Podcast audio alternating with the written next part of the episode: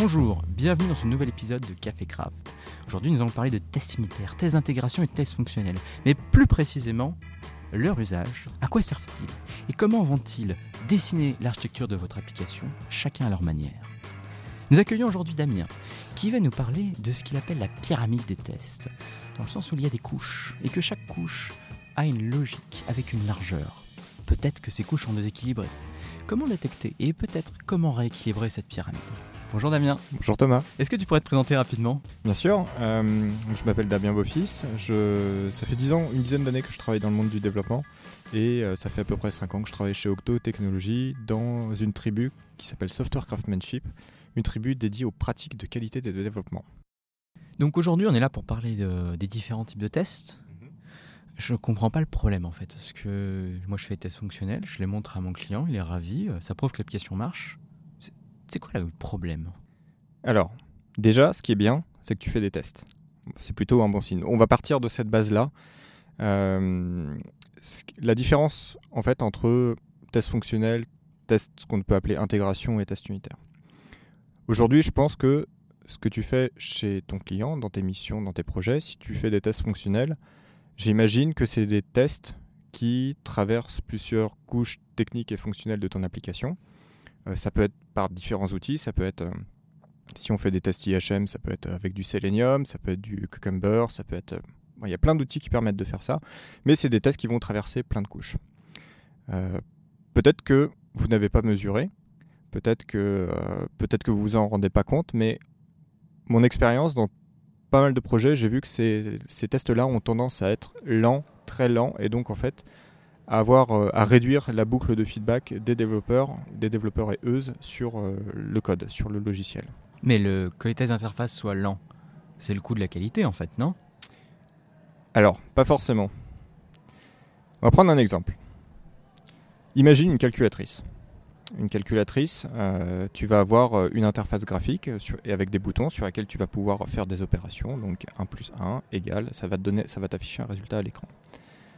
Évidemment, une calculatrice, tu vas avoir plein de combinatoires possibles, puisque tu vas avoir les chiffres, tu vas avoir les opérations, puis tu vas avoir sûrement plein d'autres boutons à côté qui vont te permettre de faire des trucs super géniaux. Une calculatrice scientifique, par exemple. Si tu t'amuses à tout tester à travers l'IHM, en fait, ça va être horriblement long parce que la combinatoire, elle est explosive. Et sur une base, mettons qu'un test prenne, euh, une seconde, bah, si tu as 10 000 tests à faire, tu as 10 000 secondes pour avoir une boucle de feedback complète sur la non-régression de ton application, sur la non-régression de ta calculatrice. Si à l'opposé, tu fais des tests plus fins, plus bas niveau, on va dire plus proches des tests unitaires, euh, tu vas être sur des tests qui vont être euh, souvent rapides et qui vont pouvoir tester la combinatoire sur des blocs de code, je vais appeler ça plutôt des comportements du code. Ça peut être une ligne, ça peut être une fonction, ça peut être euh, trois lignes. Bref, un ensemble logique d'un comportement de code. Et ces tests-là vont être souvent beaucoup plus rapides, ça va s'exécuter en moins de 100 millisecondes, voire en moins de 10 millisecondes. Et en fait, ta boucle de feedback, bah, pour les 10 000 tests, elle va être divisée par 100, voire par 1000 par rapport à des tests fonctionnels. C'est quoi la boucle de feedback? Pourquoi c'est si important? Je comprends pas. Alors, quand on développe un logiciel, ce qui est bien, c'est de savoir quand on casse des choses. Quand on construit un logiciel euh, from scratch, c'est facile souvent c'est euh, on pose les premières lignes de code, on pose les premiers tests. On a une boucle de feedback souvent très rapide, quelle que soit la typologie de test qui est euh, utilisée. Donc par exemple que tu utilises du test euh, IHM ou du test unitaire, ça va être assez rapide puisque tu as une base de code qui est assez légère et donc tu vas avoir assez peu de tests. Par contre, passer un an, ou même passer six mois, ta base de code va évidemment grossir de plus en plus et donc tu vas forcément, si tu fais bien les choses, tu vas ajouter un certain nombre de tests en plus pour euh, couvrir cette, euh, cette, base de code qui grossit, pour sécuriser cette base de code qui grossit. Le problème, c'est que bah, là où au début tu avais une boucle de feedback, justement, dès que tu introduisais une modification dans la base de code, au début du projet, tu avais sûrement une boucle de feedback de quelques secondes pour te dire si oui ou non tu avais cassé quelque chose par rapport à ce qui était développé avant. Un an après, peut-être que la même boucle de feedback serait plutôt de 10 minutes pour avoir un retour sur est-ce que tu as cassé des choses. Peut-être que deux ans après, les 10 minutes se sont transformées en 30 minutes ou en une heure. Et ce qui se passe dans bien des cas qu'on voit euh, quand j'ai vu chez certains clients, dans certains projets, c'est que plus la boucle de feedback devient longue, moins les développeurs lancent les tests parce que justement c'est trop long d'attendre ce retour-là avant d'introduire d'autres modifications. Donc en fait, ça va être un cercle vicieux, c'est-à-dire que les développeurs et eux vont pas euh, vont pas faire des micro-modifications puis avoir attendre le feedback pour voir si effectivement ce qu'ils ont fait est bon ou pas. Ils vont plutôt faire de grosses modifications, donc ils vont peut-être travailler une demi-journée, voire une journée complète, avant de dire ok c'est bon, euh, j'ai passé, euh, j'ai tout développé, j'ai développé toute ma feature. Maintenant je peux lancer ma batterie de test et ensuite j'observe le résultat. Le problème de ça, c'est que si les tests passent, ok, c'est cool. Si les tests passent pas, bah, la personne qui a codé bah, va passer énormément de temps à débugger ce qui s'est passé pour essayer de comprendre quelle ligne de code sur peut-être les 1000 qu'elle a ajoutées a introduit une régression. Donc elle va perdre du temps dans la recherche du défaut et dans la correction du défaut, alors que l'idée d'avoir une boucle de feedback rapide, c'est, si je résume, hein, c'est j'introduis une nouvelle ligne de code, je veux un feedback en moins d'une seconde sur est-ce que cette ligne de code-là a entraîné une régression dans l'ensemble de mon application ou pas.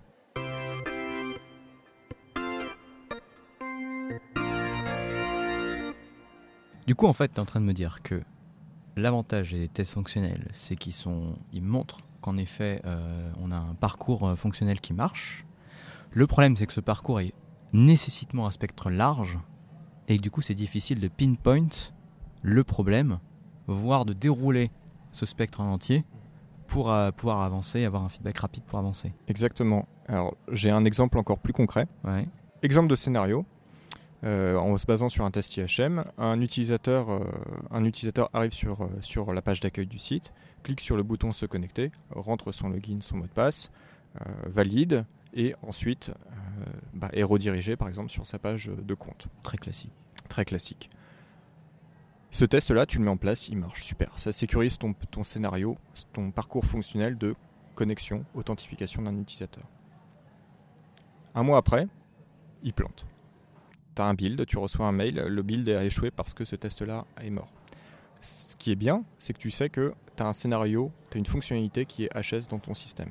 Ça, c'est quand même intéressant. Par contre, tu aucune information sur la localisation précise du défaut. Tu peux pas savoir quelle est la ligne de code qui est en défaut. Est-ce que c'est un problème dans le front? Est-ce que c'est un problème dans la base de données? Est-ce que c'est un problème dans l'algorithme de, je sais pas, gestion d'expiration des mots de passe Il faut faire de, la recherche de problèmes comme pour une production. Tu vas exactement, tu vas débugger comme pour de la prod, et donc tu vas passer un temps fou souvent euh, à bah, analyser tout le scénario, à y aller step by step, à essayer de débugger pour voir, ok, c'est quoi l'exception qui a été lancée peut-être, pour comprendre quelle est la cause de cette exception-là, pour chercher réellement la cause profonde du problème, pour enfin corriger le problème. À l'opposé, si tu avais fait, si tu avais couvert toute cette tous ces cas-là, donc euh, toute cette traversée fonctionnelle par des tests unitaires, donc ils vont tester un comportement très, euh, une unité du code, donc un comportement du code, bah, tu auras eu cette boucle de feedback beaucoup plus rapidement. En, peut-être en moins d'une seconde, tu aurais eu euh, la localisation précise justement du défaut qui a été introduit, quelle ligne de code a introduit ce défaut-là? Et donc, ça serait vachement plus facile pour toi de le corriger parce que bah, non seulement c'est encore frais dans ta tête, mais en plus, tu as un robot, un logiciel qui te dit précisément quelle ligne de code est en échec et quel test est en échec sur quelle partie du code. Je me permets de placer une citation euh, du VP d'un des VP Engineering de GitHub. On peut rendre plus rapide des bons tests qui sont un peu lents à la base, mais on ne peut pas rendre meilleur des mauvais tests qui sont rapides. J'aime beaucoup. Du coup, il faut faire des tests fonctionnels? Alors, oui, mais moins. L'idée, c'est de combiner les deux. Donc, tu vas avoir en général une bonne base de tests unitaires et beaucoup moins de tests fonctionnels parce que bah, tes tests fonctionnels ils vont te permettre de effectivement sécuriser ton, ta fonctionnalité, sécuriser tes parcours utilisateurs par contre, c'est tes tests unitaires qui vont sécuriser chaque comportement du code et tester les différentes combinatoires de tes règles de gestion, de ton code métier.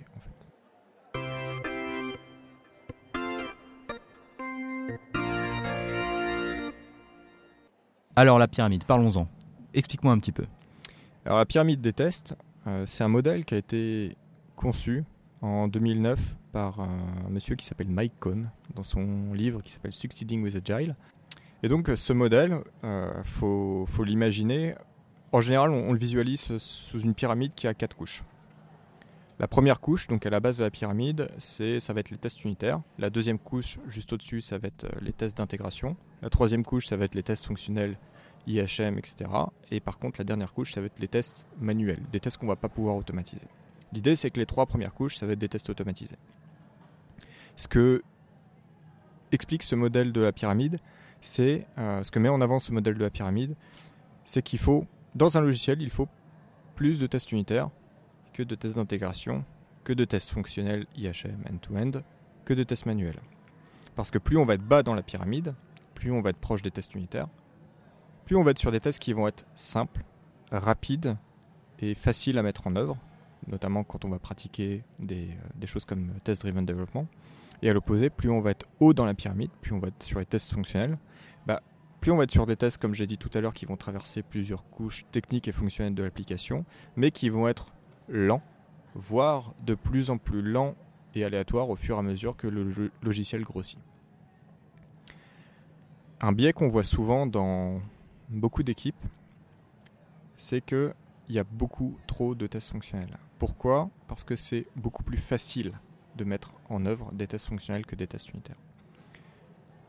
L'avantage du test fonctionnel, c'est euh, que le code est un peu une boîte noire. C'est qu'on va dérouler un scénario, qu'importe la façon dont est codée la chose, qu'importe si on a respecté des principes clean code comme euh, solide ou autre, euh, ça, va, ça va fonctionner. On va pouvoir dérouler ce scénario-là. À l'opposé des tests unitaires, où en fait, pour pouvoir poser ces tests unitaires-là, il faut naturellement que le code soit conçu, soit designé pour être testable. Et en fait, c'est pas, c'est beaucoup plus compliqué d'avoir un code designé pour être testable que euh, dire bon en fait on s'en fout de comment il est euh, comment il est fait à l'intérieur c'est une grosse boîte noire si j'envoie ça en entrée je dois avoir ça en sortie. Ok d'accord. Donc tu as différentes bases euh, dans ta pyramide plus ou moins large qu'est-ce que ça veut dire? Comment ça se fait quand on a plus c'est quoi plus de tests ou moins de tests? Un test fonctionnel c'est peut-être plein de choses. Donc est-ce que tu testes compte un test? Que tu comptes une assertion? Que tu comptes? Alors très bonne question. N'y a pas de. Pour cette histoire de pyramide des tests, il n'y a pas forcément de valeur absolue. Euh, des valeurs souvent qu'on entend euh, en général, c'est dire que il faut, on va dire, 70% de tests unitaires, 25% de tests d'intégration et 5% de tests fonctionnels. Pour donner un ordre d'idée, c'est pas des, faut pas être dogmatique là-dessus. C'est vraiment pour s'imaginer un petit peu les, différentes proportions. Redonne les chiffres. 70, 25, 5. Ok. 5% de tests fonctionnels seulement. Hein. Donc c'est pas beaucoup. Ouais, donc encore une fois, l'idée c'est on peut en avoir, mais il faut en avoir le moins possible et que ça serve vraiment. Il on va pas, faut pas tester de la combinatoire avec ces tests fonctionnels. On va vraiment tester des parcours utilisateurs critiques, des choses dont on veut surtout pas que ça pète en prod parce que ça met en péril, euh, ça met en défaut peut-être l'image de l'entreprise, le business model de l'entreprise. Comment on peut mesurer ça? En fait, ça sera en fonction de chaque équipe, euh, chaque techno et chaque projet. Alors, je vais donner un exemple d'un projet sur lequel j'ai travaillé l'année dernière. C'était un projet où on était principalement sur des technos en Java avec du Spring et avec un petit peu de JavaScript. On a, dans, ce, dans cette équipe-là, on avait quelques soucis. Peut-être que ça va te dire quelque chose, tu as peut-être déjà vécu ça. Euh, des builds sur euh, notre intégration continue qui étaient incroyablement lents. Donc euh, notre application elle mettait au moins plus d'une demi-heure à se construire et il plantait une fois sur deux et de manière complètement aléatoire. Du coup, on était obligé souvent de relancer deux à trois fois le build à la suite pour vérifier que bah, l'erreur c'était bien une vraie erreur et pas juste quelque chose d'aléatoire, un test qui plantait aléatoirement. En creusant un peu, on s'était rendu compte que bah, l'équipe avait principalement investi pendant un an sur des tests fonctionnels plutôt que des tests unitaires. Donc la première chose qu'on a faite en tant qu'équipe, ça a été de valider cette hypothèse et pour la valider, on l'a mesurée. Quelle hypothèse? Le, fait, l'hypothèse de euh, on avait une majorité de tests fonctionnels par rapport aux tests unitaires. Donc on avait plus de tests fonctionnels que de tests unitaires. Et c'est un problème par principe de la pyramide Ça pouvait être un problème, ça pouvait être la cause, entre autres, des choses qu'on voyait, qu'on observait par rapport à notre build, des choses qui étaient lentes et euh, des, des, builds qui plantaient aléatoirement. D'accord, donc l'hypothèse était que les tests fonctionnels n'étaient pas répétables de manière systématique et que du coup c'était ça qui pouvait péter votre build. C'est ça. Et que une application qui met, qui a un an, on va dire, d'ancienneté, si elle met déjà 30 minutes à builder, qu'est-ce qui va se passer dans deux ans, dans cinq ans? Bien sûr. Donc vous avez commencé à mesurer ça? Donc on a commencé à mesurer ça. Donc en fait, pour mesurer, qu'est-ce qu'on a fait? On s'est déjà posé euh, tous ensemble, toute l'équipe, pour définir en commun ce que c'était qu'un test unitaire, ce que c'était qu'un test d'intégration, ce que c'était qu'un test fonctionnel. Et comment on les reconnaît dans notre code. Pour donner un exemple concret, euh, donc j'ai dit qu'on était sur des technos un peu Java Spring.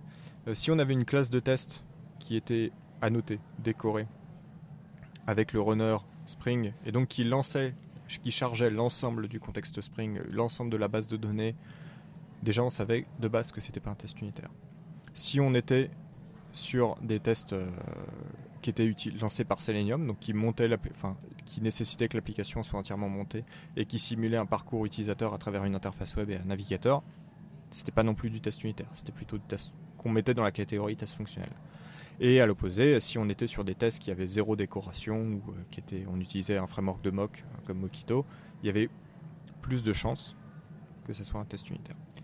Et donc la mesure dans votre thème? Une fois qu'on avait décidé collectivement comment reconnaître nos différentes typologies de tests dans le code, bah on s'est écrit un petit script en bash à coup de find, grep et autres joyeusetés qui analyse l'ensemble du code source, qui regarde chaque fichier comment il est décoré pour savoir si c'est un test unitaire, un test d'intégration, un test fonctionnel, et pour chaque fichier va compter le nombre de tests à l'intérieur. Donc en Java, c'est avec une annotation at test, donc c'était facile de juste faire un word count là-dessus. Donc du coup, vous avez compté le nombre de fonctions On a compté le nombre effectivement. Alors pour le coup, oui, parce que les tests en Java, c'est des fonctions. Avec oui, on a des une fonction pouvant avoir plusieurs assertions si c'est un test unitaire. Tout à fait. Alors là, on a compté le nombre de tests et pas le nombre d'assertions. D'accord. Et côté fonctionnel, du coup, j'imagine votre fonction, c'est un scénario. Exactement. D'accord. Donc vous avez compté nos scénarios côté fonctionnel, le nombre de tests côté unitaire. Tout à fait. Et intégration, vous avez fait comment? Bah, Exactement de la même façon, en fait. L'intégration, c'est l'exemple que j'ai cité. C'était plutôt euh, un test qui chargeait la base de données en mémoire. Mais, c'est un, peu de la triche, ça, quand même, non? Parce que du coup, euh, un test fonctionnel, euh, vous avez, tu avoir beaucoup, beaucoup plus d'assertions que dans un test unitaire. Bien sûr. Mais ça nous donnait une mesure. D'accord. Et donc à partir de là, on avait au moins une base à la réflexion. Une fois qu'on avait cette mesure-là, c'était un, c'était on va dire quelque chose de factuel, euh, quelque chose où on pouvait au moins discuter collectivement dessus et pas parce que chacun avait dans son imaginaire, euh, on va dire une mesure de sa pyramide. Et en fait, qu'est-ce que ça a donné notre mesure? Euh, C'était pas une pyramide inversée qu'on avait, c'était plutôt une secoupe volante. C'est-à-dire qu'on avait une majorité de tests d'intégration, à peu près un tiers de tests fonctionnels et une minorité de tests unitaires. Et à partir de là, bah, on était conscient collectivement que bah, visiblement, on n'avait pas assez de tests unitaires et qu'il euh, y avait bah, différents moyens, différentes façons de faire grossir cette base de tests unitaires-là. Une des pratiques, c'est Test Driven Development. Je ne vais pas rentrer en détail sur la pratique. Alors attends, là ce que tu es en train de dire, c'est que le simple fait d'avoir visuellement donné la mesure et le graphe du coup de, ce que vous avez a fait prendre conscience à ton équipe de dev qu'il fallait corriger ça? A fait prendre conscience qu'il y avait un souci et qu'au moins on avait une base pour discuter tous ensemble, une base commune, un fait à partager. Et donc, on, nous, si tu veux, on était. Alors, la vraie, euh, pour donner un peu plus encore de détails, dans l'équipe, on était une dizaine et euh, on était deux, trois à être euh, convaincus et persuadés que un logiciel qui fonctionne bien, c'est un logiciel qui respecte aussi ce modèle de la pyramide des tests là, par notre expérience. Notre expérience nous dit que on a vu beaucoup de logiciels qui avaient des problèmes quand il y avait une majorité de tests fonctionnels, et par contre beaucoup moins de logiciels avec des problèmes quand euh, tu as une bonne base de tests unitaires. Donc en fait, on, on a expliqué ça à l'ensemble de l'équipe, et après, on a, on inventé un, tout, ce dont je suis en train de parler, c'est des choses qui ont été mesurées dans plein d'études. Si vous recherchez euh, sur votre moteur de recherche préféré euh, retour sur investissement, test pyramide, euh, integration test versus unit test, etc. Vous avez énormément d'études, d'analyses, de benchmarks, euh, aussi bien sur des microblogs que des grands noms à la Google, Microsoft et autres. Donc en fait, on on s'est dit, bah, l'état de l'art, c'est d'avoir une bonne base de tests, de tests unitaires, un peu moins de tests d'intégration et beaucoup moins de tests fonctionnels. Et on s'est posé la question, comment on fait pour atteindre cette, cette cible-là? Donc vous n'avez pas eu des, trop d'efforts à faire pour embarquer le reste de l'équipe? Non, alors c'est peut-être un coup de chance. Le product owner, il était d'accord aussi avec ça? Le product owner, c'est intéressant parce qu'il n'était pas technique. Par contre, il voyait toute cette histoire de build qui mettait du temps. Il voyait que quand, par exemple, il remontait un défaut, un bug, et que l'équipe lui disait OK, on corrige, mais par contre, ça sera peut-être déployé dans une demi-heure, peut-être déployé dans deux heures. Il voyait que c'est pas normal. Il voyait la souffrance et l'incertitude, quoi. Exactement ça devrait pas être incertain. On devrait, l'équipe devrait pouvoir dire, ok, on a corrigé, ça sera sur ton environnement de démo dans 15 minutes, par exemple, mais d'une manière certaine. Et le fait que l'équipe ne puisse pas dire ça, ça indiquait au product owner que l'équipe n'était pas euh, en confiance absolue par, avec son système, avec son code, avec le code qu'elle maîtrisait. Et donc, en fait, ça rassure pas. Tes clients, tes product owners, tu vois une équipe de dev qui maîtrise pas son code et qui est complètement incertaine par rapport à ça, ça fait peur. Donc lui, on lui a présenté aussi cette histoire de pyramide des tests, enfin de soucoupe volante, et il était en phase avec nous en disant bah ouais. Donc du coup, en fait, euh, là, ta méthodologie en fait que tu as mis en place, c'est un le constat sur les douleurs, l'incertitude, les problèmes sur les risques projets que ça impliquait. Mhm. Euh, proposer un modèle de réflexion par rapport euh, aux souffrances constatées. Mesurer, montrer visuellement où est-ce qu'on est par rapport à ce modèle-là. Et du coup, commencer après à corriger. Exactement. Euh, je rajouterais quelque chose sur la mesure aussi. quelque chose qu'on a fait, c'est qu'on a mesuré une fois qu'on avait pu catégoriser nos tests unitaires, tests d'intégration, tests fonctionnels, on a pu aussi mesurer combien de temps ils prenaient tous à s'exécuter. Et ce qui était intéressant, c'est qu'on a pu euh, dire, bah voilà, on avait par exemple 300 tests fonctionnels qui s'exécutaient en 10 minutes, les 300. À l'opposé, on avait 200 tests unitaires qui s'exécutaient en moins d'une seconde. Ça nous donnait un indicateur sur c'est quoi le temps que prend un test fonctionnel, c'est quoi le temps que prend un test unitaire. Et donc, du coup, on s'est dit, bah ouais, le logiciel il va continuer à grossir, on va continuer à avoir plein de règles de gestion, plein de nouvelles fonctionnalités. Si on continue à investir sur cette base de tests fonctionnels, bah, c'est sûr que dans un an, on va attendre pas une demi-heure, on va attendre une journée avant d'avoir un build. C'est un impact euh, immédiat sur la vélocité euh, de l'équipe en fait. Ouais, sur le fait que l'équipe soit aussi sereine en fait. Imagine, as, euh, tu livres une version. Donc pour en discuter avec le, du coup, si on devait en discuter avec le reste de l'équipe, que ce soit côté PO, que ce soit projet, technique, on pourrait dire que ça permet, ça facilite le troubleshooting. Donc du coup, on est plus rapide à débugger. Ça facilite le développement dans le sens où euh, on a moins de temps entre les builds et le rapport de la CI est plus rapide. Oui. Moins d'incertitude, pareil sur ces builds, ça permet de faciliter le recettage par le PO. Oui. T'en vois d'autres aussi, t'es comme ça?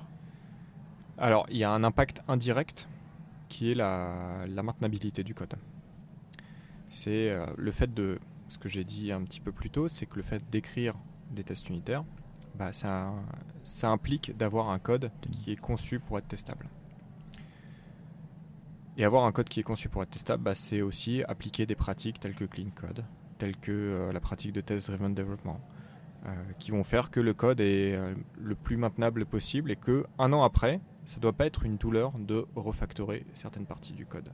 On ne devrait pas entendre dans une équipe Ah non, ça c'est trop compliqué, dès qu'on touche à cette partie du code là, il faut faire une recette globale de l'ensemble de l'application parce qu'on n'est pas sûr, et puis c'est juste hyper chiant de toucher à certaines fonctionnalités. Si vous entendez ça, enfin si tu as, tu entends ça aujourd'hui dans, une équipe, déjà il y a un souci probablement sur la propriété collective du code, mais aussi sur le, design du code qui n'est bah, peut-être trop gros. Du code spaghetti, ça peut être des classes de 5000 lignes, enfin bon bref. Deux questions pour finir. Oui. Innovation euh, dans le format. Euh, J'ai posé en avance des questions sur Twitter, du coup participé au fil de mission sur @macquick. Et euh, donc du coup là, j'ai sélectionné deux questions à te poser pour, pour finir, on va dire. Je vais te les poser, tu vas répondre comme tu veux. Ok. La première, c'est une question d'Antoine Pesé, qui est déjà mhm. passé d'ailleurs sur les émotions. Antoine Pesé, lui, il a plutôt le rôle de PO dans son équipe. Et il est mhm. plutôt persuadé de tout ça, mais c'est son équipe qui parfois ne l'est pas. Alors il se demande euh, si moi je suis un PO, comment est-ce que je peux sensibiliser euh, mon équipe à ce genre de choses? Euh, Comment est-ce que je pourrais les convaincre? Est-ce que tu aurais des pointeurs de référence technique justement pour quelqu'un qui est PO et qui aimerait partager ça? Ok. je vois deux réponses à cette question. La première, c'est effectivement faire des recherches.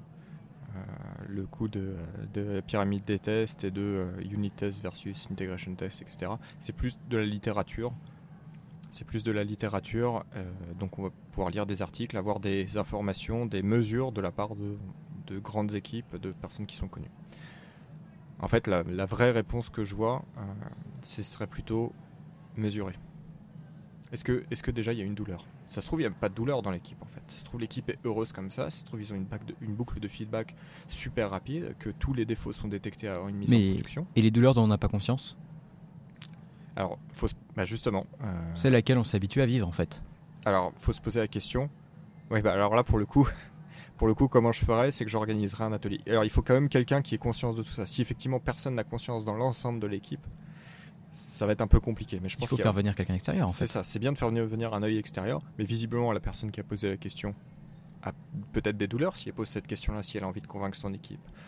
Donc euh, j'ai envie de dire à Antoine, qui a posé la question, euh, quelles sont tes douleurs et comment en fait on peut mesurer factuellement ces douleurs-là? Quels indicateurs on peut mettre en place? Et euh, voir comment, comment, une fois qu'on peut poser ces indicateurs-là, on peut discuter sereinement avec l'ensemble de l'équipe par rapport à ces faits. La deuxième question est posée cette fois-ci par Simon Renou, qui demande dans quelle mesure le modèle TUTITF, codé par le développeur, dans quelle mesure est-ce qu'il est contradictoire avec une équipe de QA qui va faire des tests à la main? Alors, ça c'est... J'adore cette question. Euh, une équipe de, QA, enfin on va dire de testeurs de façon générale. Oui, euh, Quality Assurance, une équipe de recettage, euh, d'assurance qualité. Voilà. C'est hyper intéressant.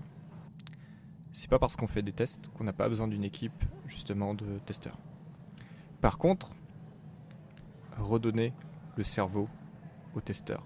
Un testeur qui passe son temps à vérifier que euh, quand il rentre moins 1 dans un formulaire qui attend une valeur supérieure à 0 et qui doit remonter ce bug-là toutes les deux semaines dans son équipe, c'est intéressant pour personne. C'est intéressant ni pour l'équipe parce que, parce que corriger ce bug-là 14 euh, fois de suite, ça commence à devenir un peu barbant, le testeur, il a quand même autre chose à faire que tester des cas, euh, on va dire, très, très basiques, très bas niveau. Donc en fait, ce pouvoir de, test, des tests, on va dire, classiques, c'est au développeur, à l'équipe de développement de le reprendre.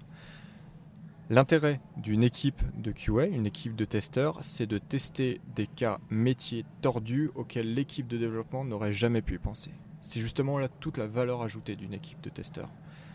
Et en fait, cette équipe-là va pouvoir mettre en avant des choses que même le PO n'aurait pas pensé. Et euh, on va pouvoir mettre, corriger des bugs et des défauts au sens métier, des défauts fonctionnels avant toute mise en production.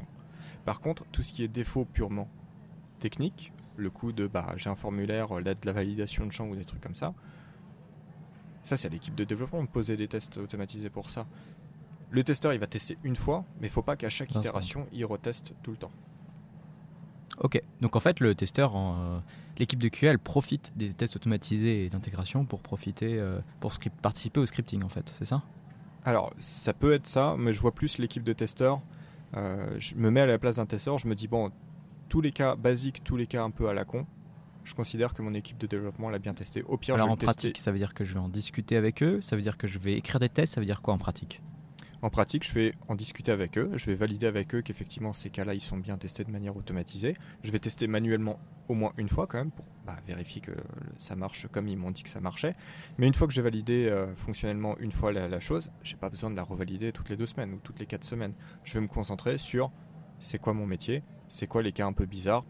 Par exemple, si euh, vous avez une équipe de testeurs qui euh, travaille dans le monde de l'assurance, euh, on peut faire des simulations et l'équipe de, testeurs va pouvoir valider par exemple que quand on met des champs qui sont complètement incohérents dans cette simulation-là, bah, j'ai bien une erreur au sens fonctionnel du terme, disant qu'on n'a pas pu simuler ou que les paramètres ne correspondent pas et euh, va pouvoir tester des choses que peut-être euh, le PO n'aura pas nécessairement pensé et que l'équipe de dev n'aura pas nécessairement implémenté en tant que test. Donc on aval. Cédric Rupp, euh, dans l'épisode 10, a une, euh, propose aussi une autre façon d'intégrer le testeur QA euh, dans son équipe. Ça n'invalide absolument pas ce que tu viens de dire, hein, ça la complète. Cédric a fait un épisode sur le Behavior Driven Development, le BDD, et il parle des ateliers très amigo. donc c'est sur Café Craft dans l'épisode 10. C'est différent de ce que tu dis, et je pense que les deux sont complémentaires, n'est-ce pas? Tout à fait. Je valide entièrement ce que Cédric a dit. Très bien. Eva Damien, je te remercie. Bah, un petit dernier mot pour la conclusion Oui, bien sûr. Euh, tout ce que j'ai dit là pendant 25-30 minutes, euh, j'ai pas la science infuse. Je suis pas, faut pas être dogmatique par rapport à tout ce que j'ai dit.